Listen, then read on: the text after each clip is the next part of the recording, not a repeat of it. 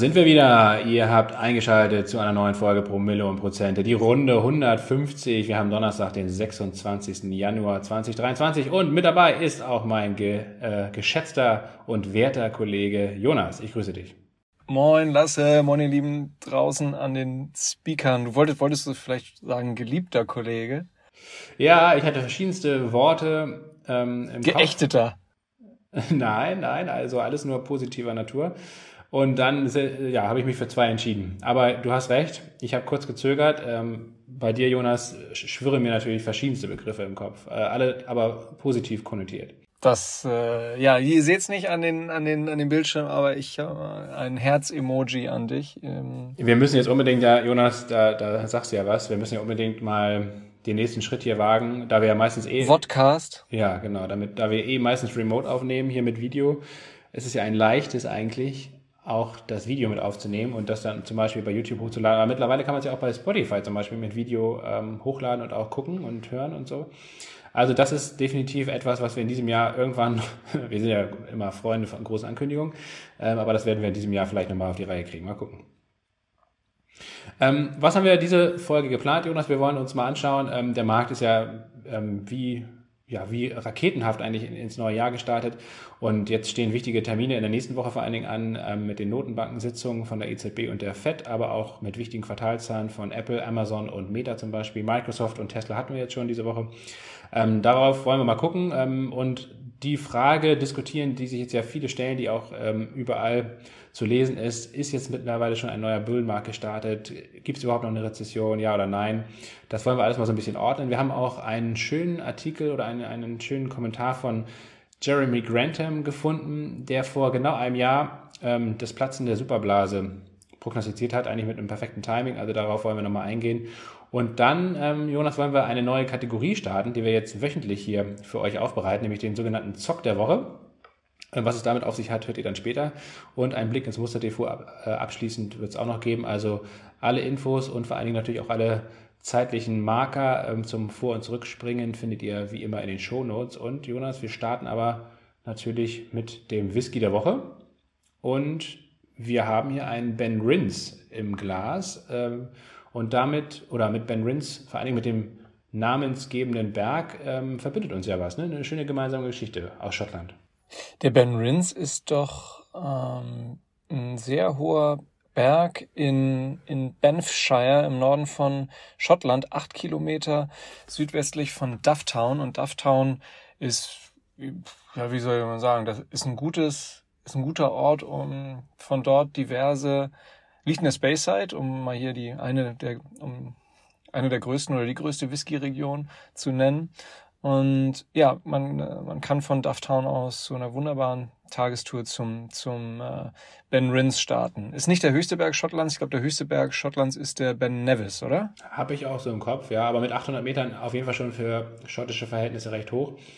Und wir waren ja, 2018 war das, im Mai, gemeinsam in Dufftown.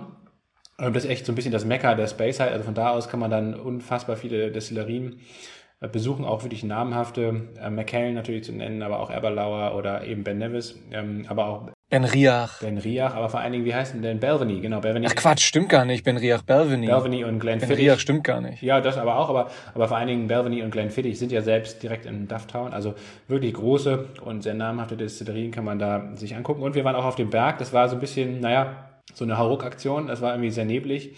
Wir sind da irgendwie im Nebel hochgelatscht. Sehr kalt auch irgendwann. Ja, und vor allen Dingen irgendwann war der Nebel ja so dicht, dass wir wirklich kaum noch gucken konnten und sind dann umgedreht und später hat sich herausgestellt, aufgrund unserer, ich glaube, Google Maps Analyse oder so, dass wir wirklich so 25 Höhenmeter vorm Gipfel, Katastrophe. Kurz vorm Gipfel haben wir aufgegeben und sind dann zurückgegangen. Ähm, naja, ähm, das also zum Ben Rins. Ähm, aber es ist, wie gesagt, auch eine Distillerie, die natürlich da direkt in der Ecke ist. Also Ben heißt auf Schottisch ja oder auf Gälisch äh, Berg. Deswegen gibt es auch viele Destillerien, die eben mit Ben im Namen haben und äh, dementsprechend immer verschiedene äh, Berge dann ähm, oder an Bergen gelegen sind. Ben Nevis zum Beispiel gibt es ja, gibt's da nicht auch eine Distillerie und einen Whisky?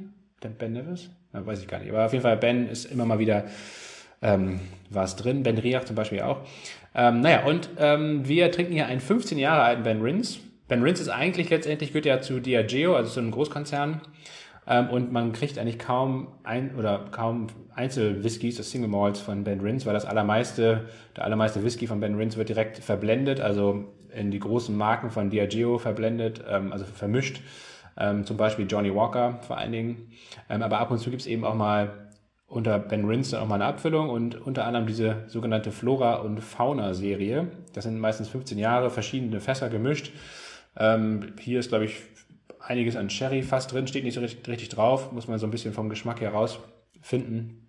Ist aber nicht, ähm, nicht peated, also ähm, nicht geräuchert, nicht geräuchert, nicht rauchig, so. ähm, und mit 43 Prozent, naja, ist ein gefälliger, gefälliger Whisky, ähm, ungefähr rund 60, 65 Euro. Ähm, kann man mal machen, auf jeden Fall kann man auch jederzeit noch kaufen, finde ich eigentlich ganz lecker.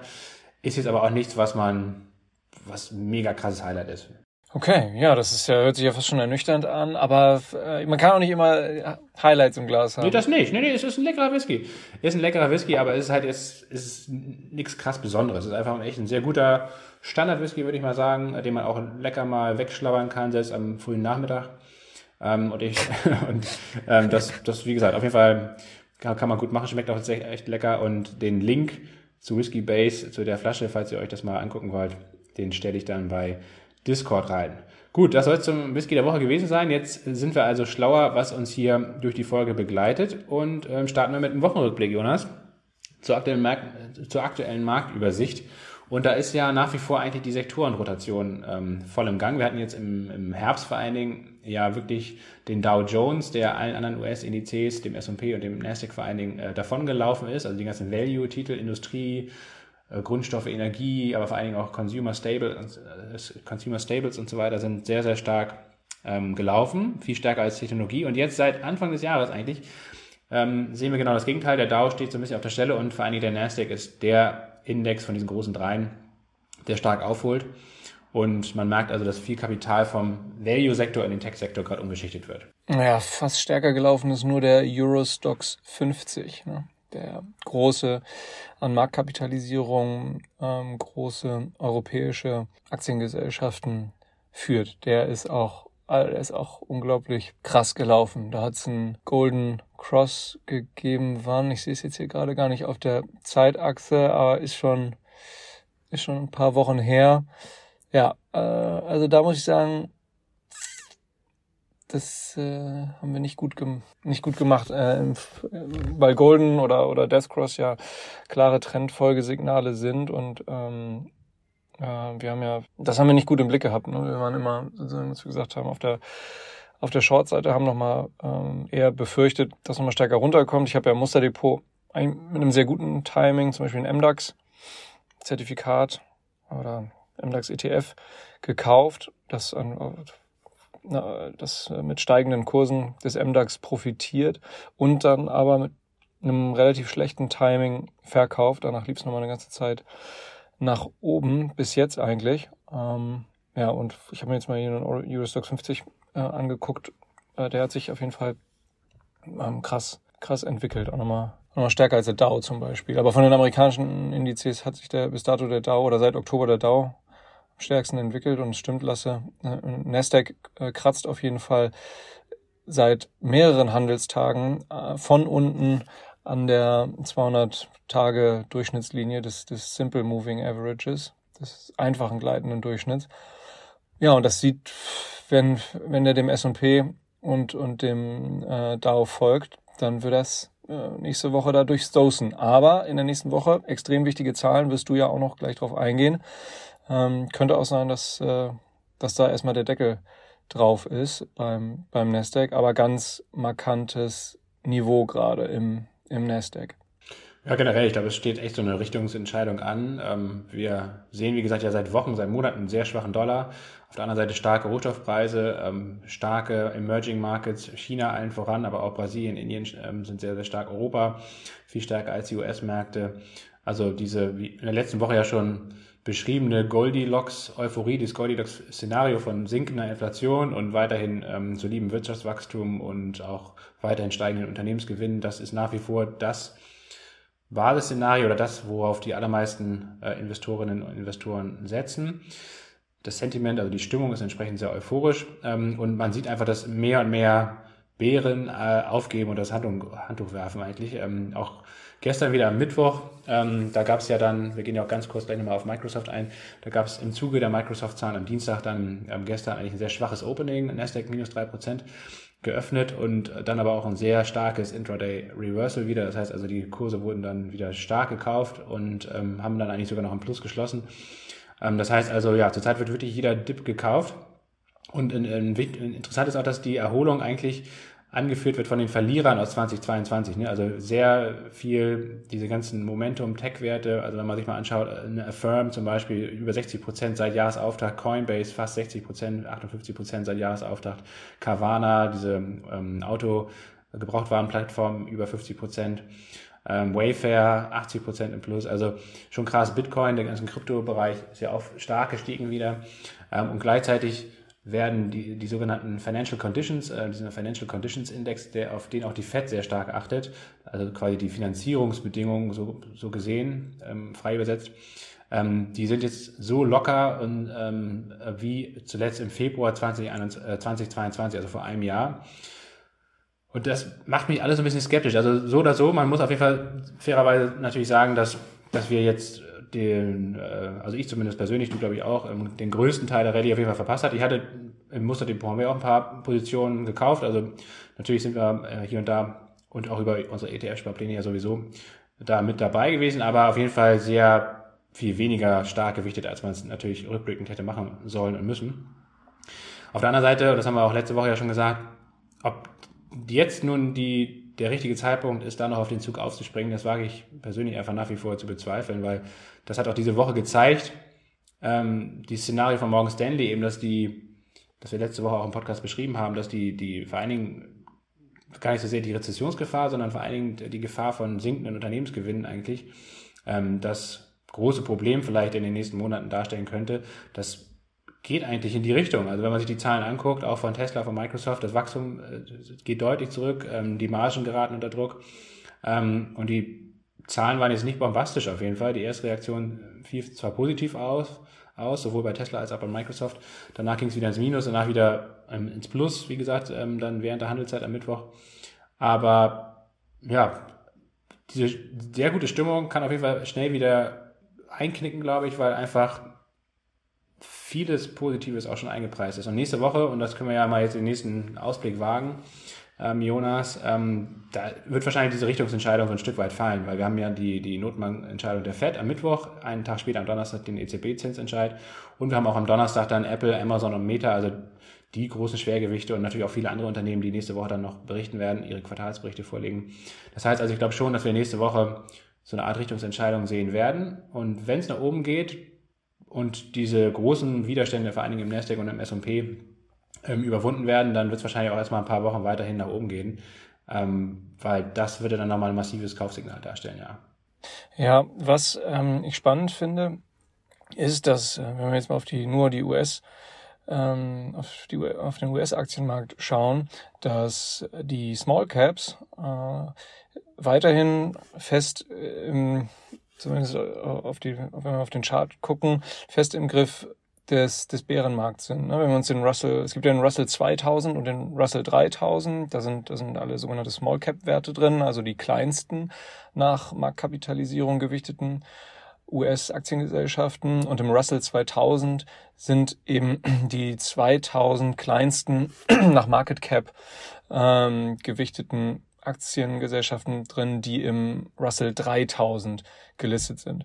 Und wenn man sich da den, den, den, den, den Chart äh, aufruft, sieht man, dass hier eben noch kein Golden Cross stattgefunden hat und sich auch ähm, ein Golden Cross überhaupt nicht andeutet. Also da zeigt auch, ähm, das ist ganz anders als, als im S&P oder Nasdaq oder, oder, oder geschweige denn Joe Jones. Da zeigt sogar noch der 50-Tages-Durchschnitt gen, gen Süden. Ähm, und ja, äh, hier ist der Abwärtstrend noch komplett intakt. Also äh, Nebenwerte, US-Nebenwerte definitiv noch voll im Griff des Bärenmarkts. Also das ist so ein Index, den, den ich, den ich weiter eng verfolge. Ich bespare den monatlich auch mittlerweile wieder. Und ähm, ja, ähm, hat auf jeden Fall in 2022 ein, ein sehr volatiles Jahr hinter sich. Könnt ihr euch mal Könnt ihr euch mal angucken, den, den, den Chartverlauf des letzten Jahres vom Russell 2000. Aber diesen Nebenwertebereich, diesen Small Cap Bereich des, des US-Aktienmarkts, den werden wir hier die nächsten Wochen eng im Blick behalten, versprochen, weil der eben sich bislang zumindest ähm, durchaus anders verhält als sonst die Indizes, die, die sicherlich bekannter sind. Ja, was steht also nächste Woche an? Die Quartalszahlen natürlich von Apple und Amazon, aber ähm, insbesondere die Notenbank-Sitzung wie besprochen. Erwartet wird ja ein 25 Basispunkte-Schritt der Fed und ein 50 Basispunkte-Schritt der EZB. Also man sieht schon, und das ist ja auch der Grund für die Dollarschwäche in den letzten Monaten gewesen, dass die EZB mittlerweile stärker anhebt als die Fed. Ähm, und dann wird sie wahrscheinlich vieles darauf ankommen, wie es immer eigentlich so ist, ähm, das, was auf der ähm, Pressekonferenz danach wohl sowohl von Jerome Powell als auch von äh, Christine Lagarde gesagt wird, wie es dann ähm, äh, weitergeht. Der Markt hat eigentlich mittlerweile wirklich eingepreist, bei der FED zumindest, dass das jetzt die letzte Zinserhöhung sogar schon ist und dass dann ja ab Sommer zweimal die Zinsen gesenkt werden. Und da, also ich persönlich, wie gesagt, ähm, kann mich natürlich auch täuschen, so wie ich mich jetzt in den letzten Wochen öfter mal getäuscht habe. Ähm, aber ich bin mir einfach so sicher, dass das Szenario nicht eintreten wird. Also ich, ich denke auch, wenn man sich die Rohstoffpreise allein in den letzten Monaten anguckt, ja, was allein bei Kupfer passiert ist, was extrem eng korreliert normalerweise mit Inflationsrate. Kupfer läuft voraus und die Inflationsrate zieht dann hinterher, wenn, wenn es entweder nach unten oder nach oben geht. Ähm, und bei Kupfer hatten wir, glaube ich, einen Preisanstieg von über 30 Prozent in den letzten äh, zwei Monaten. Ähm, und das China Reopening, was ja immer sehr, sehr positiv gerade von den Märkten gesehen wird, ähm, kann, sehe ich vor allen Dingen auch aus, aus der Perspektive, dass es eben auch einfach die Inflation nicht zurückbringt. PPI vor allem dann? Ja, ja, aber ähm, letztendlich, ja genau, erstmal PPI und dann auch CPI, also erstmal die Produzentenpreise und dann die Verbraucherpreise auch. Ähm, und das sieht man jetzt ja auch schon, wie gesagt, in den Rohstoffpreisen. Auch der Ölpreis tendiert eher nach oben, ähm, wahrscheinlich in den nächsten Monaten. Ähm, und das heißt, glaube ich, nicht, dass die, die Inflation jetzt wieder hochläuft, aber die, sie wird wahrscheinlich einfach in den nächsten Monaten weniger stark zurücklaufen, als wir es jetzt in den letzten zwei Monaten gesehen haben. Und ich könnte mir auch vorstellen und mal gucken, was die Februarzahlen dann sagen vom CPI, also von den Verbraucherpreisen Mitte Februar, ähm, dass wir mal wieder was erleben werden, jetzt wo wir ja äh, monatelang äh, immer unter den Erwartungen lagen, also eine positive Überraschung bei der Inflation hatten, können wir immer gut vorstellen, dass wir jetzt ähm, ein oder vielleicht auch zweimal mal wieder eine negative Überraschung haben. Das heißt also, die Inflation weniger stark zurückläuft als vom Markt angenommen und dass die Fed eben auch bei den ihren nächsten Zinssitzungen im März und April eben doch nochmal 25 Basispunkte jeweils erhöht, ähm, weil sie nach wie vor ja sagt, wir werden bei über 5% landen und wir werden dieses 5% Ziel auch erstmal dann, oder dieses 5% Level auch erstmal halten über das Jahr. Der Markt wettet dagegen, wettet also aktiv gegen die Fed und ich wäre der Meinung auf jeden Fall, dass diese Wette auch eben äh, schief laufen könnte. Ich würde sogar so weit gehen, dass die, dass der Black Swan in diesem Jahr vielleicht wirklich die Fed sein kann, im Sinne davon, dass die Fed einfach das macht, was sie ankündigt und der Markt das aktuell nicht für voll nimmt oder nicht ernst nimmt. Jonas, du bist ja, glaube ich, anderer Ansicht, weil du denkst, oder hatten wir ja mal drüber gesprochen, dass die Zinsen allein deswegen schon schneller sinken werden, weil der Verschuldungsgrad vor allen Dingen der Staaten, aber auch vieler Unternehmen ja so hoch ist, dass äh, dieses aktuelle Zinsniveau einfach gar nicht tragbar ist. Ne? Vielleicht kannst du das ja noch mal ein bisschen ausführen. Ja, ist so ein bisschen so eine politische These. Das wird sich natürlich erst dann äh, äußern, wenn, wenn, wenn jetzt äh, verstärkt ähm, Kredite ausfallen. Von Staaten sehe ich jetzt das Risiko gerade nicht so, aber vor allem im Konsumentenkreditbereich gibt's ja stark erhöhte Rückstellungen durch, durch Geschäftsbanken. Also hier sehe ich auf jeden Fall eine, eine was heißt, ja, einerseits eine Gefahr für die ähm, Gewinnerwartung der US- oder allgemein von, von Banken. Vor allem in, in den USA ist es ja so, dass, dass die Konsumenten viel auf Pump kaufen. Ähm, da läuft irgendwie viel halt durcheinander. Grundsätzlich bin ich der Meinung, dass diese hochbleibende Inflation sich weiter verstärkt konsumdämpfend auswirken wird.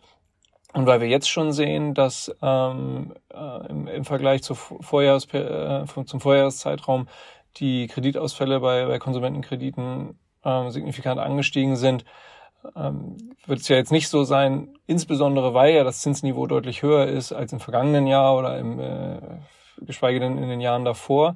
Also sehe ich weiterhin so, dass es, dass es sich konsumdämpfend auswirken wird. Ich ähm, ich nehme die Fed definitiv ernst, dass sie, dass sie nicht zu schnell die Zinsen senken wird. Aber ich bin nicht im Lager von denen, die davon ausgehen, dass, dass die Fed, äh, die Fed Funds Rate ähm, über 5, 5,25 Prozent anheben wird. Aber selbst wenn sie es auf 5 Prozent anhebt, da, ähm, da rechnet der Markt ja aktuell nicht mit. Das ähm, ähm, wäre also jetzt auch auch äh, keine Überraschung. Also eine Überraschung wäre es, wenn die Fed äh, über 5 Prozent irgendwie gehen würde in den Fed Funds Rate. Ähm, das, dementsprechend, ich bin bei dir, bei, ähm, äh, wenn du sagst, dass die Fed ernst weiterhin das machen wird, was sie auch kommuniziert. Davon gehe ich aus.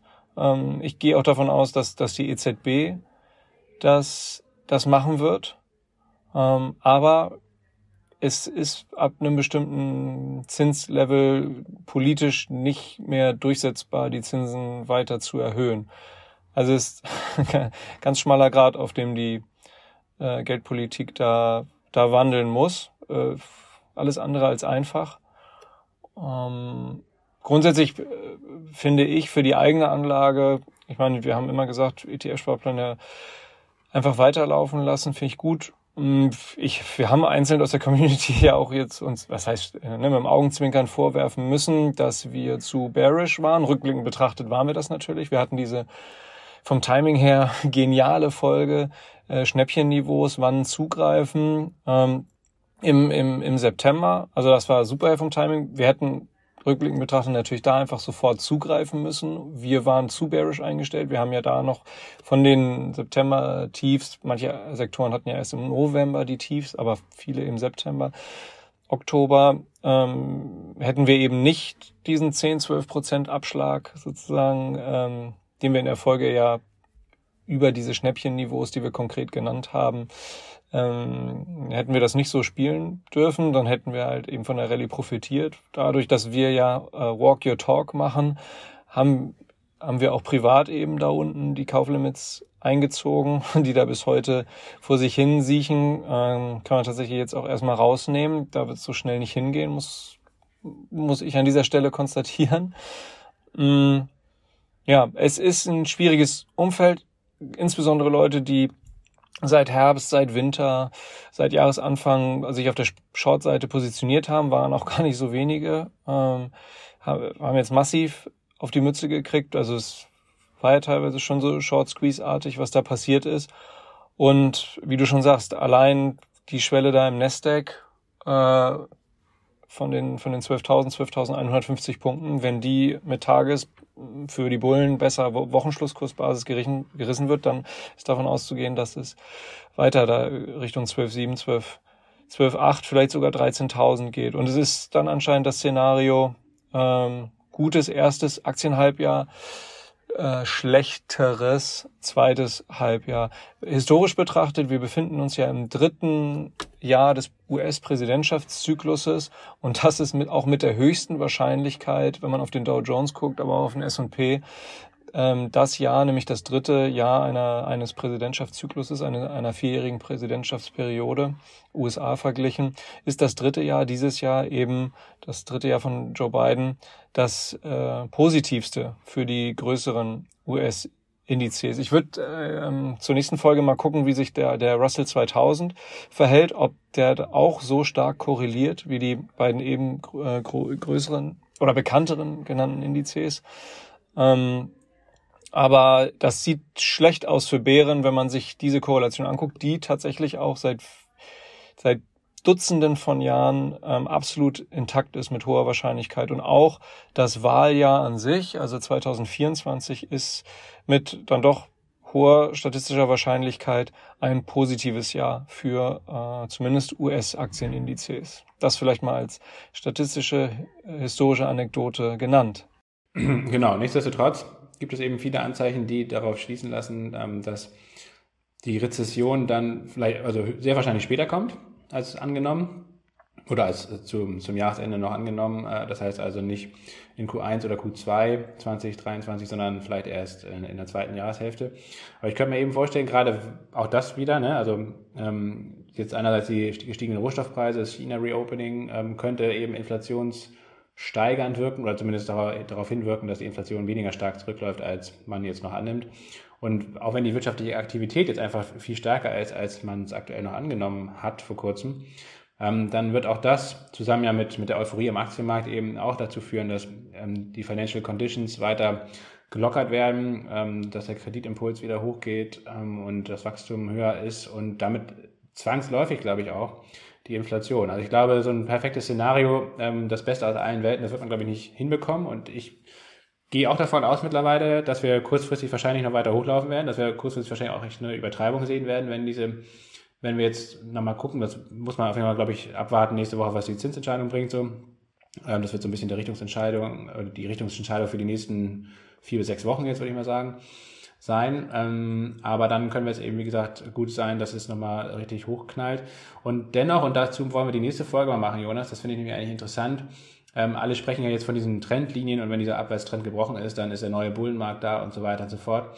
Und da diesbezüglich wäre ich, wie gesagt, tatsächlich sehr, sehr vorsichtig, weil wenn man sich eben vergangene Bärenmärkte anguckt, ähm, dann stellt man fest, dass eben diese Trendlinien gar nicht so wahnsinnig relevant sind. Die sind eine Zeit lang relevant und dann werden sie aber eben auch immer gebrochen.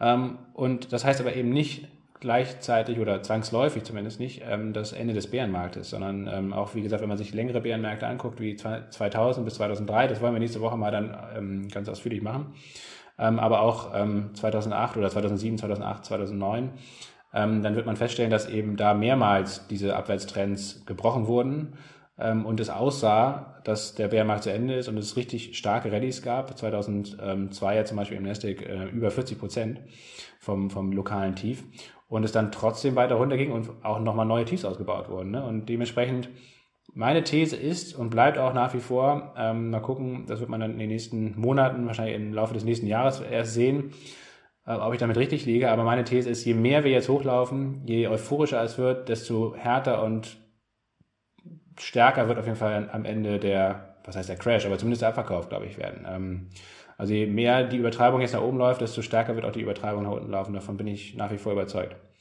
Das ist auch mein Basisszenario. Ja, das macht ja Sinn, ne? Also, und wenn man das jetzt handeln möchte auf der Short-Seite, das werden hier ja zum Glück die wenigsten ja, das, davon kann wollen. ich auch wirklich abraten, denn das muss man ja auch mal fairerweise sagen. Ich bin ja. Brauchen unfassbar gutes Timing. Ich bin froh ne? ähm, über mein Aktien- und mein ETF-Depot. Das profitiert natürlich von der aktuellen Rallye äh, am Markt. Ähm, auch wenn da die Cashquote ja ein bisschen höher ist, vor allen Dingen im Aktiendepot, aber ähm, den, die Cashquote halte ich jetzt auch erstmal. Wie gesagt, ich laufe da jetzt nicht mehr hinterher den Kursen. Äh, aber was mein Trading-Depot anbelangt, da, äh, das sieht aus wie Dresden 45 auf jeden Fall mittlerweile. Also da, da steht nicht mehr viel. Das war sehr, sehr gut. Im September echt absolutes Allzeithoch. Und seitdem ging es nur noch bergab. Und ja, da muss ich jetzt wirklich mal, spätestens dann nächste Woche, wenn es da nochmal hochspiked, dann werde ich da auch meine letzten Short-Positionen schließen und dann erstmal Ruhe walten lassen und irgendwann muss ich mich dann auf den, um den Wiederaufbau kümmern in dem, in dem Depot. Das war auf jeden Fall leider die letzten Wochen und eigentlich auch Monate seit äh, Anfang November, ja, komplett, komplett verkorkst. Das war echt scheiße. Aber gehört auch dazu. Wieder was gelernt.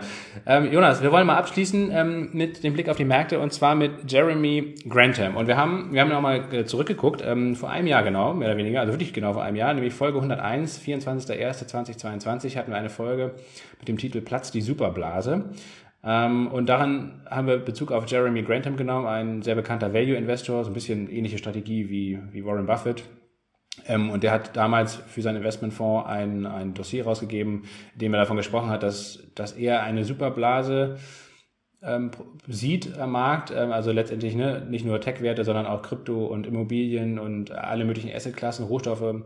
Und ähm, dass das eigentlich da ja reif ist zum Platzen. Und er hat ja mit dem Timing, äh, wie gesagt, vor einem Jahr genau echt absolut richtig gelegen.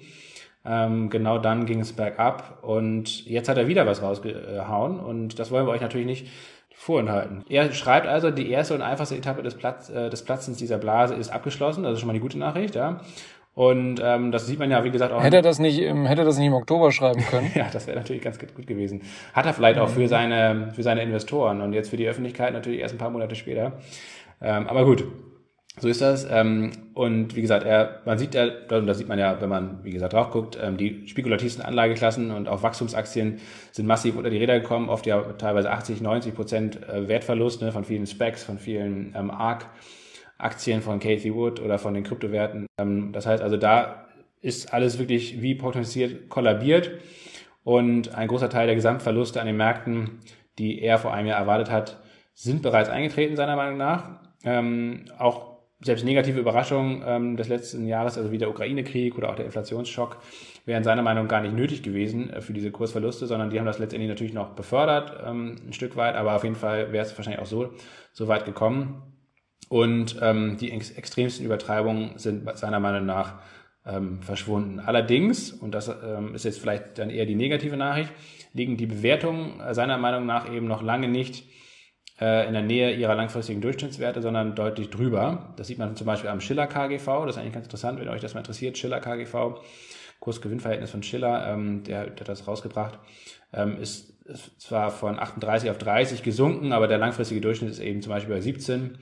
Und dementsprechend sieht man eigentlich auch im Chart, ähm, dass wir nach wie vor eigentlich eine deutliche Überbewertung haben. Und wenn man dann, wie gesagt, zum Beispiel die Komponente, also dieses Puzzleteil von Morgan Stanley nimmt ähm, oder letztendlich auch die aktuelle bisherige Berichtssaison, äh, wo man dann ja eben sieht, dass die Gewinne eben teilweise sinken oder zumindest deutlich weniger stark steigen als in den letzten Jahren, dann ähm, sorgt das natürlich dafür, dass diese Bewertung, die Unternehmensbewertung, die aktuell ja eigentlich schon überdurchschnittlich hoch ist, dann natürlich noch weiter im Verhältnis steigt. Ne? Ähm, wenn die Gewinne weiter sinken, ähm, dann, dann, selbst wenn die Kurse gleich bleiben würden. Ähm, dann steigt das Schiller KGV nochmal stärker an. Und, und das kann halt sprungartig passieren. Ne? Wir werden jetzt die Berichtssaison bekommen. Vielleicht wird es noch nicht in dieser Saison massiv angepasst, aber dann, ähm, wenn die Berichtssaison für Q1 für das laufende Q1 ist. Äh, möglicherweise wird es dann äh, dramatische Anpassungen geben in den, in den Gewinnerwartungen, sodass eben das jetzt hier festgestellte Schiller KGV von einem Durchschnitt gut 30 irgendwie möglicherweise bei, bei, bei 37, 38 dann, ähm, dann ist und nochmal eine deutlichere Überbewertung anzeigt. Und ja, ich würde es schon auch sehen, gerade die, diese größeren äh, Trends, nämlich Reindustrialisierung USA oder auch UK, das wird äh, für die Unternehmen hohe Investitionen bedeuten. Ähm, und ja, die werden sich gewinnschmälernd auswirken. Langfristig ist das möglicherweise eine, eine, eine positive Sache, ne? Buy at your local heroes, mal simpel platt gesagt. Aber ja, ich gehe stark davon aus, dass wir im ersten Halbjahr einen sprunghaften Anstieg des Schiller KGV breiter Front im Markt sehen werden und dass sich das dann wieder auch ähm, kursdämpfend auswirken wird. Und deswegen, ich bin auch bei Jeremy Grantham, der, ich habe es mal eben parallel geguckt, übrigens seit ähm, so um die Weihnachtszeit 2022 äh, wieder angefangen hat und gesagt hat, ähm, das ist nicht, that's not over, be prepared. Ähm, many will get wiped out, etc. Also äh, ja, Jeremy Grantham hätte vermutlich auch spätestens als ich das einen MDAX ETF verkauft habe, auch dann schon verkauft. Wahrscheinlich tradet er den MDAX auch nicht, aber ähm, ja, der hat auf jeden Fall um die Weihnachtszeit da begonnen. Der hat also definitiv auch nicht von der Rallye, von den rallierenden Kursen, hossierenden Kursen seit ähm, dem jüngsten Weihnachten profitiert. Und ja, ja Jeremy Grantham, 83 Jahre, viel mehr Erfahrung an den Aktienmärkten kann man nicht haben.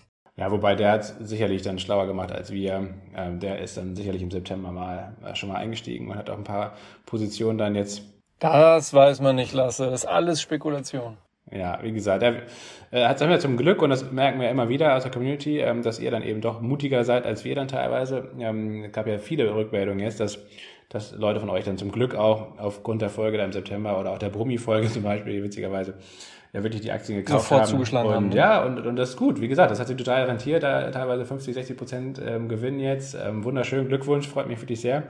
Ähm, und ähm, dann, wie gesagt, also ja, aber SAF Holland lasse, ne? Da hättest du mal zuschlagen sollen. Hast, ja, du, hast, ja. warst du noch überrascht, dass ich da zugeschlagen habe und jetzt? Dennoch sage ich auch, auch wenn ich jetzt hier als Mana mittlerweile verschrien bin oder als Bär, ähm, aber auch trotzdem, ich persönlich, wenn ich da eingestiegen wäre, würde ich jetzt auch langsam zumindest mal Teilgewinne realisieren. Man muss ja vielleicht nicht die ganze Position schließen, aber ähm, wie gesagt, ähm, Gewinne sind erst dann Gewinne, wenn man sie auch realisiert hat. Und gerade wenn man dann wirklich innerhalb von einem halben Jahr 40, 50 Prozent gemacht hat, ey, Leute, das ist, ist mega gut. Gerade in einem Bärenmarkt. Ähm, und ja, man kann, wie gesagt, auch mal eine Teilposition dann schließen oder und den Einstand dann absichern, die Restposition äh, mit Stop-Loss ähm, über Einstand absichern oder sowas wie gesagt, äh, kein, keine Anlageberatung und so weiter, aber vielleicht auch. Aber nicht zu gierig werden. Ja, genau. eben genau. Ähm, zu gierig werden sollte man dann auch nicht. Ähm, kommen wir nochmal ein letzter Satz zum Schiller KGV ähm, und zu Grantham. Witzig finde ich ja auch, oder, oder was, was heißt witzig, interessant, dass er auch ähnlich ähm, wie jetzt ja viele am Markt der Meinung sind, dass, dass er kurzfristig eigentlich auch ähm, weiterhin eine Seitwärtsbewegung oder sogar eine weitere Erholung sieht, weil natürlich auch bestimmte ähm, Faktoren wie der von dir genannte Präsidentschaftszyklus, aber auch die nachlassende Inflation, ähm, die anhaltende Stärke des Arbeitsmarkts oder auch die Wiedereröffnung in China definitiv natürlich bullisch zu werten sind. Ne? Die Frage ist einfach nur, wie weit sind diese bullischen Faktoren schon eingepreist? Meines Erachtens, meiner persönlichen Meinung nach, sind die eigentlich schon eingepreist, vielleicht sogar zu stark eingepreist, zu optimistisch eingepreist. Ähm, aber wie gesagt, Stimmung ist eben auch ein ganz wichtiger Treiber am Aktienmarkt und äh, diese gute Stimmung kann genauso wie schlechte Stimmung einfach auch noch sehr viel länger anhalten ähm, und zu Übertreibungen führen in beide Richtungen. Und auch in Bezug auf Schiller KGV, wie gesagt, das wird wahrscheinlich tendenziell eher wieder nach oben gehen. Und selbst wenn es Richtung des langfristigen Durchschnitts geht, auch da zeigt die Vergangenheit, dass dann eben oft gar nicht beim langfristigen Durchschnitt, in dem Fall von aktuell 17 rund, Schluss ist, sondern dass es dann nach einer Übertreibung nach oben eben auch eine Übertreibung nach unten geben kann. Ne? Also von daher immer ein Stück weit vorsichtig sein und da müssen wir mal eine eigene Folge zu machen, Jonas, so ein bisschen mal einfach so eine These, nur so eine Thesenfolge, wie wir dieses ganze Jahrzehnt eigentlich so bis 2030 oder so vielleicht mal sehen, ähm, auch in Bezug auf diese Reindustrialisierung in den USA oder in UK, ähm, ähm, was man da vielleicht auch für spannende Investment Cases daraus ableiten kann, weil ich persönlich würde eigentlich echt die These vertreten, dass wir eigentlich ein Jahrzehnt des, des Seitwärtsmarktes sehen werden. Ne? Also mit vielleicht mal leicht ausgebauten Allzeithochs auf der Oberseite ähm, und noch auszubauenden Tiefs auf der Unterseite ähm, und dann aber keine so richtige Rallye sehen werden, ähm, wie jetzt zwischen 2012 und 2021 zum Beispiel, sondern eher sowas wie in den 2000er Jahren, zwischen 2000 äh, oder nach dem Hoch von 2000, darf man eben nicht vergessen, das nächste Allzeithoch wurde erst 2012 erreicht. Oder das alte Allzeithoch von 2000, äh, von aus dem Jahr 2000 wurde erst 2012 erreicht, äh, zwölf Jahre später. Mm, und zwischendrin lag noch die, die große Finanzkrise von 2008, wo es ja nochmal noch mal krass runterging. So. Ähm, also wie gesagt, das wäre meines Erachtens und auch die 70er Jahre, die ja auch ein guter, oder was heißt ein guter Vergleich sind, aber vielleicht ein passender Vergleich sind, auch in Bezug auf die Inflation, ähm, haben ja gezeigt, wenn die Inflation erstmal über ein großes Niveau hinüber ist, über ein wichtiges Niveau von 4, 5 Prozent, dann ist der erste Peak zwar recht schnell wieder weg und die Inflation läuft stark zurück, dann kommt aber meistens eben in der Vergangenheit zumindest oft ähm, ein zweiter Peak, der ungefähr genau. Die Zweitrundeneffekte. Ja, beziehungsweise weil dann natürlich auch die Notenbank äh, und das, ne, den Druck sehen wir jetzt ja schon, die Notenbank natürlich in der Vergangenheit zumindest immer eigentlich den Fehler gemacht hat, dass sie zu früh gelockert hat. Also eigentlich müsste sie über zwei, drei Jahre wahrscheinlich die Zinsen auf diesem hohen Niveau belassen. Das wird sie aber, und da, da gebe ich dir wahrscheinlich wirklich recht, ähm, in diesem langen Zeithorizont politisch ähm, nicht machen können und auch nicht durchhalten. Das heißt also, sie wird auf jeden Fall natürlich irgendwann die Zinsen senken und in so einem Marktumfeld, wie wir es gerade sehen, also mit sehr begrenztem Rohstoffangebot zum Beispiel, ähm, aber auch mit dieser Reindustrialisierung, das heißt also Rückverlagerung von Produktion, was eben eigentlich auch inflationstreibend wirkt, ähm, wird das wahrscheinlich zwangsläufig dazu führen, sobald die Notenbanken wieder lockern, dass dann in die Inflation eben auch recht zeitnah wieder steigt. Und in diesem Umfeld ist es eben schwer, meines Erachtens davon auszugehen, dass wir jetzt von jetzt an oder sehr zeitnah wieder eine Rallye sehen werden, ähm, wie, wie es von 2012 bis 2021 ähm, lief eigentlich. Ne? So, einen, so einen starken Bullenmarkt halte ich einfach auf Sicht der nächsten Jahre sehr, für sehr unwahrscheinlich. Ja, aber da können wir mal eine ausführliche Folge zu machen. Ähm, das würde ich mal ganz interessant finden, vor allen Dingen, wie man in so einem Umfeld dann eigentlich, auch wenn es denn so kommt überhaupt, aber dass man einfach das mal ein bisschen theoretisch durchspielt, ähm, dass er eigentlich sehr wenig geeignet ist für so ein klassisches Buy-and-Hold-Investment eigentlich, wie man in so einem Umfeld vielleicht auch trotzdem als Privatanlegerin und Privatanleger agieren kann und, und trotzdem irgendwie eine ganz gute Rendite erzielt. Jonas, was meinst du? Das macht auf jeden Fall Sinn, aber es ist, es ist auch mega mega anspruchsvoll. Ne? Also es ist natürlich viel ähm, Kaffeesatzleserei so ein bisschen, ne? also es ist, äh, klar. Ähm, aber das einfach mal als Gedankenspiel durchzugehen, äh, finde ich eigentlich für, ja, würde ich glaube ich ganz interessant finden. Könnt ihr uns ja auch gerne mal schreiben, ob das was für euch ist ähm, oder auch nicht. Ähm, also gerne Feedback an entweder bei Discord oder an fanpost.promilleprozente.de oder auch Fragen da noch mit reinschieben. Das können wir dann vielleicht alles in so eine Folge mit reinpacken. Alle wollen den nächsten plus 70 Prozent Tipp. Aurubis. Genial. Also, das ist doch ah, wenn jetzt nur das alte Jahr wäre, Aurubis, man, das wäre ja so ein Knaller gewesen. Die hat ja die Aktie, ne, die hat ja schon, ah, das ist ein, also ein, ein Wunder, eine wunderbare Aktie für mich. Ja, ja, Glückwunsch, Jonas. Ähm, hast du sie eigentlich auch selbst im Depot oder hast du freust Ich habe sie auch selber. Nein, ja, ich habe ich habe sie auch selbst im Depot, aber äh, wie wie ich es halt so habe, ich habe ähm, viel zu früh äh, 50 Prozent der Position geschlossen und die restlichen 50 Prozent auf, das ist ja auch ein beliebtes Mittel von mir, 50 Prozent auf Einstand abgesichert. Ähm, ja, deswegen es ist mittlerweile noch eine relativ kleine Position bei mir im Depot. Aber sie ist da und ähm, ja, aber manche in der Community haben es noch besser gemacht, äh, haben, haben nicht mal die Position um 50 Prozent reduziert. Glückwunsch an all diejenigen. Tja, das sehr. Problem bleibt, man weiß ja, man weiß ja immer nur erst im Nachhinein, ob es eine gute Entscheidung war oder nicht. Ich meine, die Leute, die jetzt auch noch ähm, Plug Power halten und eben nicht verkauft haben, ähm, da, die ärgern sich dann vielleicht auch. Ne? Also von daher, ähm, Gewinne mitnehmen kann sicherlich hier und da zu früh sein, kann aber teilweise auch mal ganz richtig sein. Also ganz richtig liegt man meistens ja sowieso nicht. Also mal hat man Glück. Mal Wo steht Plug Power denn jetzt? Weiß ich nicht, auf jeden Fall nicht mehr bei 54 Euro oder so, wie sie 2021 äh, vor zwei Jahren gestanden haben, wo wir ja verkauft haben im Musterdepot. Das war tatsächlich mal ein selten gutes Timing. Das haben wir ja nicht so oft, aber ab und zu findet man ja auch mal einen Korn als blindes Huhn. Jonas, ähm, das ist eigentlich eine schöne Überleitung. Zock der Woche, neue Kategorie. Was hat es damit auf sich?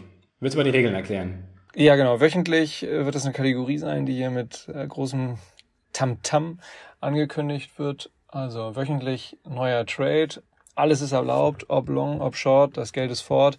Aktien und Derivate, Knockouts, Optionsscheine, ja, natürlich keine Futures, nicht Haus und Hof verwenden.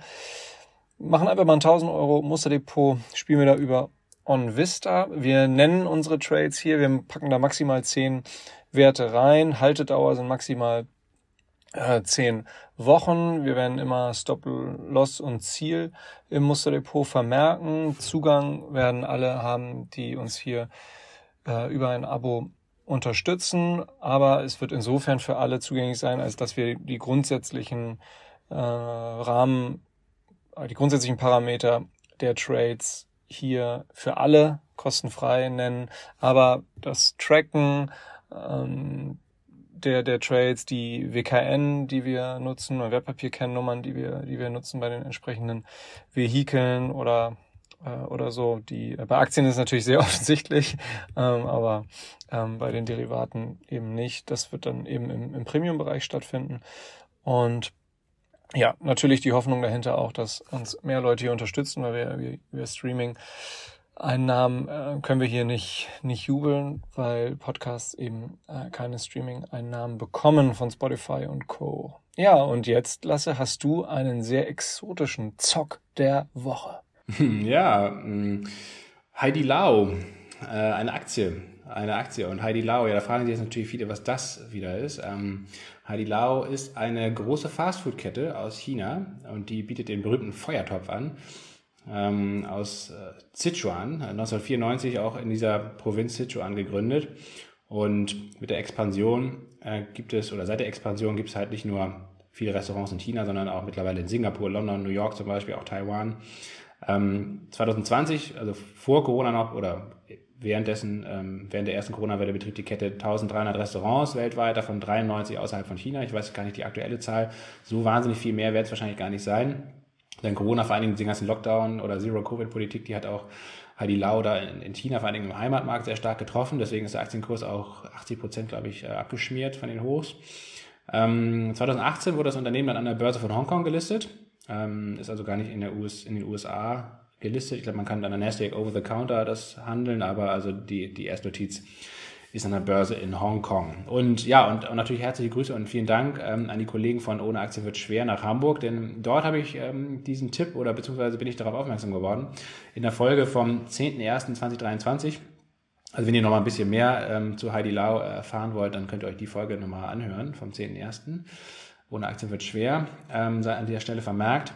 Genau, und ich finde, ähm, da sich jetzt ja dieses Reopening weiter hier befeuert in China und, und generell, ich glaube, also wenn man sich auch die Sparquote der Chinesen anguckt, also viele, ich habe da mal ein bisschen jetzt in den letzten Wochen immer mal wieder recherchiert, ähm, würde ich auch mittlerweile davon ausgehen, dass auf jeden Fall für China, ähm, dass natürlich dieses Reopening nach zwei, fast drei Jahren Zero-Covid-Politik, ähm, glaube ich, sehr positiv verlaufen wird und dass ähm, diese Wirtschaftskrise, die es ja in den letzten zwei Jahren da eigentlich gab, natürlich nicht nur durch Corona bedingt, sondern auch durch viele andere hausgemachte Schwierigkeiten, durch die Immobilienblase, die geplatzt ist zum Beispiel und so weiter, ähm, dass das jetzt tatsächlich, glaube ich, an ein Ende kommt und dass natürlich diese ganzen ähm, diese, diese krassen Savings, also diese ganzen, dieses ganze gesparte Geld, was, was da jetzt ähm, ausgegeben werden will, dass das, glaube ich, auch in diesem Jahr ausgegeben wird. Und ich glaube auch, dass die Gastronomie, das hat sich ja eigentlich im Westen gezeigt, dass die Gastronomie da überdurchschnittlich stark von profitiert und dementsprechend könnte ich mir eben gut vorstellen, dass auch Heidi Lau davon stark profitiert. Natürlich ist der Aktienkurs von den Tiefs im September oder Anfang Oktober, glaube ich, schon natürlich. fast um 100 Prozent gestiegen, glaube ich.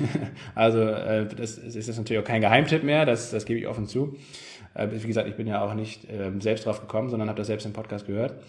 Aber ähm, wenn man sich den Kurs anguckt, ähm, ist, oder der Chart ist nach wie vor, glaube ich, echt sehr, sehr bullisch einzuordnen. Und ähm, natürlich, klar, nach einem so starken Rückgang ist da eben auch weiterhin, glaube ich, recht viel Luft nach oben. Das Unternehmen ist profitabel. Das Wachstum ist weiterhin intakt, intakt und sollte, glaube ich, auch jetzt in diesem Jahr vor allen Dingen stark befeuert werden. Ähm, denn ja, so eine große Kette, ähm, die letztendlich über die ganze Infrastruktur schon verfügt, die profitiert wahrscheinlich noch viel stärker von diesem Reopening als jetzt viele kleine Gastronomen da in, in China, die vielleicht auch während dieser ganzen Zero-Covid-Politik schon aufgeben mussten. Ähm, kommen wir zur Aktie. Wie gesagt, an der ähm, Hongkonger Börse gelistet in Deutschland ist das Handelsvolumen sehr dünn. Das ist auch schon mal die, das erste Warnzeichen, oder was heißt Warnzeichen? Also darauf solltet ihr unbedingt achten, ähm, dass ihr, wenn, wenn ihr das jetzt macht, nur wirklich eine Limit Order, mit einer Limit Order da reingeht und nicht mit einer Marktorder, damit ihr auch wirklich den Preis bekommt, den ihr da als Order drin habt. Das ist schon mal der erste Hinweis. Ähm, dann solltet ihr unbedingt, und das ist bei jedem ähm, Zock der Woche hier, ähm, das ist ja, wie gesagt, natürlich auch keine Anlageberatung, sondern ähm, einfach nur ein kleiner Jux hier. Und nichtsdestotrotz weisen wir euch darauf hin, dass wenn, erst, wenn ihr es macht, erstens natürlich wenig Geld einsetzt und zweitens vor allen Dingen auch mit einem vernünftigen Risikomanagement daran geht, also entsprechend einen Stopkurs setzt und diesen Stop-Loss würde ich aktuell, steht die Aktie in Deutschland ähm, bei 2,66 Euro ähm, oder bei etwas mehr als 21 Hongkong-Dollar, das ist der Originalpreis. Ich setze also den, den Einstand, habe ich jetzt bei 2,66 Euro und den Stop-Loss würde ich bei 2,45 Euro setzen. Ähm, das ist das letzte oder unter das letzte Verlaufstief. Aber wenn es da nochmal runtergeht, dann, dann, ja, dann fliege ich halt raus. Das gehört jetzt natürlich auch bei diesem, dem Talk der Woche immer dazu dass wir natürlich euch dann immer darüber informieren, wenn wir da rausgeflogen sind. Das Ziel, also ja, das, das übergeordnete Ziel, ich glaube nicht, dass wir innerhalb von zehn Wochen dahin kommen, das wäre krass. Ähm, das übergeordnete Ziel wäre eigentlich ein schönes, ähm, große Kurslücke im Chart, die noch aus dem Juli 2021, vom 23. Juli 2021 herrührt, nämlich bei 44, 40 Hongkong-Dollar, beziehungsweise 4,80 Euro umgerechnet wären das ungefähr. Ähm, die ist eigentlich sehr markant und da könnte ich mir vorstellen, dass sie im Laufe des Jahres geschlossen wird. Wahrscheinlich, wie gesagt, nicht innerhalb der zehn Wochen. Wir haben jetzt ja die Regel, zehn Wochen maximale Haltedauer. Ähm, von daher, bis dahin wird es wahrscheinlich schwierig, aber das wäre mein übergeordnetes Ziel. Mal gucken, ähm, vorher werde ich wahrscheinlich schon verkaufen. Also, das ist mein erster Zock der Woche. Heidi Lau. Jonas, was hast du im Angebot hier? Krass, ja, Heidi Lau, Feuertopf. Oh, jetzt, jetzt, jetzt, jetzt habe ich, hab ich richtig Hunger bekommen. Mm, ja, ähm, vielleicht nochmal eine Warnung. Sichuan ist ja die Provinz Chinas, poetisch auch als Land des Überflusses gerne in, in, in China beschrieben. Und ja, der Huoguo, der Hotpot, Huoguo, den ähm, am besten, wenn ihr den in einem chinesischen Restaurant ordert, nicht extra scharf ordern. Das kann im wahrsten Sinne des Wortes nach hinten losgehen. Das ist nochmal mein Tipp Gut. Äh, an der Stelle. Und ansonsten. Dein Tipp der Woche, dein, dein, ausgiebig Dein, dein Zock der Woche ist äh, extra scharf bestellen. mein Zock der Woche ist extra Mal gucken, was dann, was dann passiert. Extra, extra Stop Loss. Mit Stop Loss einfach doppelte Unterhosen anziehen dann. Ja. Zur, zur Absicherung. Aber sowas von. Gut. Zur Absicherung. Äh, nee, mein Zock der Woche ist Nasdaq Long mit Ziel 12.550 Punkten. Jetzt direkt oder erst wenn Jetzt direkt. Jetzt okay, direkt. Das ist wirklich ein Zock der Woche. Also ich ja. persönlich würde ja warten, bis bis die Barriere da aus dem Markt geräumt ist oder bis die Notenbank-Sitzung nächste Woche stattgefunden hat. Aber gut, Jonas, ich bin gespannt. Und wo wird das Ganze ja. abgestoppt? Hier geht, hier geht der Nasdaq Long, Signalwirkung, der Markt wird folgen. Mhm. Gut, alles klar. Kann, kann auf jeden Fall klappen, ja. Bin gespannt. Und gibt es auch eine Absicherung? Gibt es dann bei Discord ne, für die Mitglieder?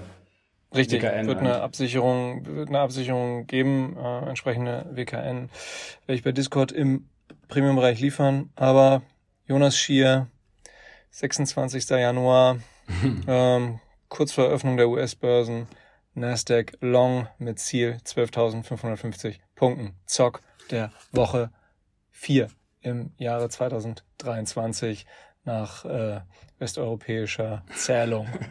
In Persien sind wir in einem ganz anderen Jahr, ne? Ja, gut. In China wahrscheinlich auch. Ähm, gut, das war's. Mit der erste, erste Woche Zock der Woche. Mal gucken, was nächste Woche kommt. Ähm, und ähm, schickt uns auch gerne mal Feedback, ob ihr solche Kategorien überhaupt braucht. Ich meine, jede, jeder Podcast hat ja eigentlich irgendwelche Kategorien, haben wir uns überlegt, äh, müssen wir eigentlich auch mal machen. Wir wollen auch noch ein, zwei andere Kategorien haben. Wir haben ja schon den Whisky der Woche und wir wollen auch äh, vielleicht noch mal das Gegenteil von Zock der Woche machen, nämlich irgendwie Dividendenaristokraten oder sowas. Irgendwas ganz Gemütliches, Entspanntes. Für einen Kaminabend oder so. Ja, oder Dividenden ja, des Monats oder, oder so. Auf jeden Fall Börsenwissen der Woche. Börsenwissen, stimmt. Auch noch Börsen, kommen. Börsenwissen. Börsenwissen der Woche. Ja. Gut. Abschließend Blick ins Musterdepot, Jonas. Wie sieht's da bei dir aus? Ich bin ganz gespannt. Ich habe das ja kürzlich mal äh, wieder gepostet bei Discord. Du fällst da ja immer wieder auf durch ähm, Intransparenz. Hä? Aber Also ich bin ja wenigstens derjenige, der das immer sehr, nah, äh, sehr akkurat und auch zeitnah in das äh, jeweilige Sheet einträgt und da kann jeder jederzeit reingucken. Und Ja. dadurch fällt es wieder nicht unbedingt positiv auf, Jonas.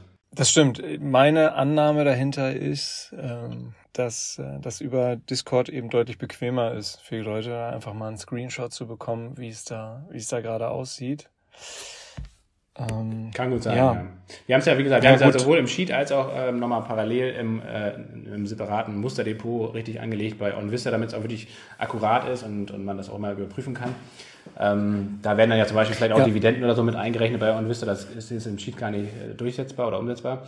Also von daher haben wir es immer gedoppelt, damit wir es auch wirklich vernünftig äh, nachvollziehbar machen können und euch dann auch immer mindestens mal am Ende des Jahres dann äh, den, den Zahlen, mit denen dann auf jeden Fall auch dem, nicht nur den Screenshot, sondern ich glaube, man kann auch so eine Art Exportdatei erstellen aus OnVista und das dann ähm, teilen. Das werden wir dann auf jeden Fall auch machen. ja, also aktueller Stand. Ich habe äh, aktuell vier Werte im Depot. Davon sind drei im Plus. Der äh, stärkste Wert im Plus ist Überraschung SAF Holland. Äh, Shimano ist leicht im Plus. Steiko ist leicht im Plus. Und äh, doch äh, relativ massiv im Minus ist leider Vereinigte Bioenergie. Verbio, ja. Gut, bei mir ähm, sieht's auch gemischt aus. Also die Gesamtperformance, Jonas, seit dem 1.11. ist bei dir aktuell. Plus 0,52 Prozent. Gut, immerhin nicht im Negativen, aber auch keine Outperformance gegenüber dem DAX oder dem S&P. Alles andere. Klare Underperformance gegenüber dem DAX. Gut, aber damit kann ich mich auch nicht brüsten. Ähm, Ist ja auch kein Vergleichsindex hierfür. äh, ja, das müssen wir auch nochmal festlegen, was eigentlich die Benchmark ist. Aber ja, da haben wir ja noch ein paar Monate Zeit, um das am Ende des Jahres dann auch machen zu können. Ähm, Rückwirkend, ne? den, den Index raussuchen, der am schlechtesten performt hat. Ja, so geht's natürlich. Russell 2000. Den Russell 2000 massiv outperformed. ähm, gut, ähm, bei, ich habe bei mir ist, sind zwei Aktien, die hervorstechen, positiv hervorstechen, nämlich BYD, ähm, also Elektroautobauer aus China mit 13,7 Prozent aktuell im Plus und STEM, ähm, einer meiner Lieblingsaktien, ja auch privat, ähm, der Batteriespeicher, das Batteriespeicherunternehmen aus den USA mit 14,3 Prozent im Plus. Da war das Timing auch wirklich echt, jeweils echt, glaube ich, ganz gut. Also zumindest bisher. Da kann man natürlich noch nicht abschließend sagen, aber bisher war es wirklich sehr gut. Ähm, das Timing war besonders schlecht bei BioNTech. Das ist auch mein schlechtester Wert im Depot.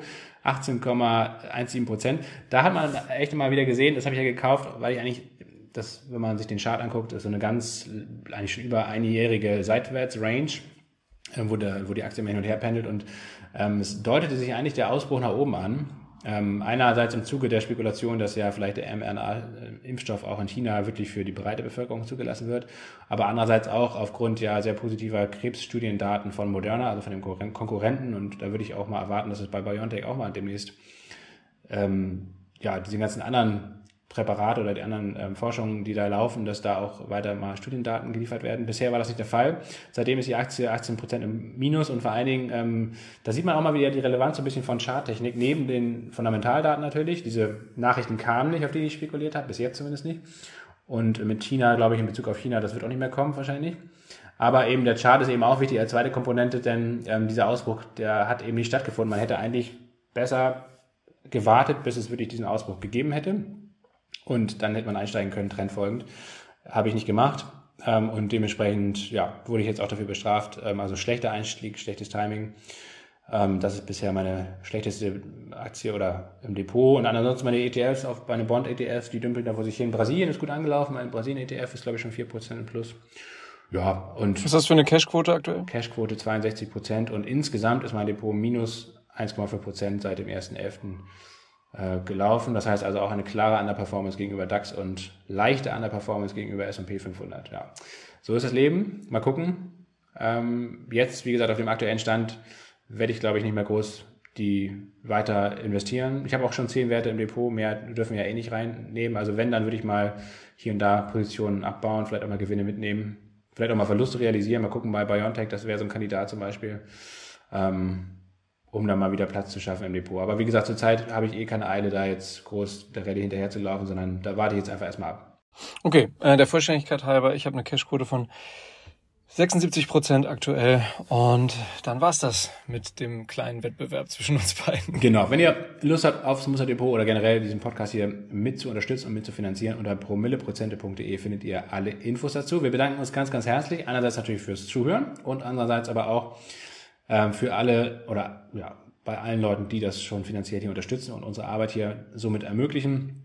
Herzlichen Dank dafür und Feedback ist immer sehr gerne willkommen, sowohl zum Podcast als auch natürlich zu den ganzen anderen Gimmicks, die es jetzt hier für zahlende Mitglieder gibt. Jonas, nächste Woche wollen wir mal ein kleines History-Spezial mal wieder machen. Wir wollen uns mal den Bärenmarkt von 2000 bis 2003 angucken, weil der irgendwie recht aufschlussreich ist, finde ich. Mal gucken, also es gibt viele Parallelen zum jetzigen Bärenmarkt.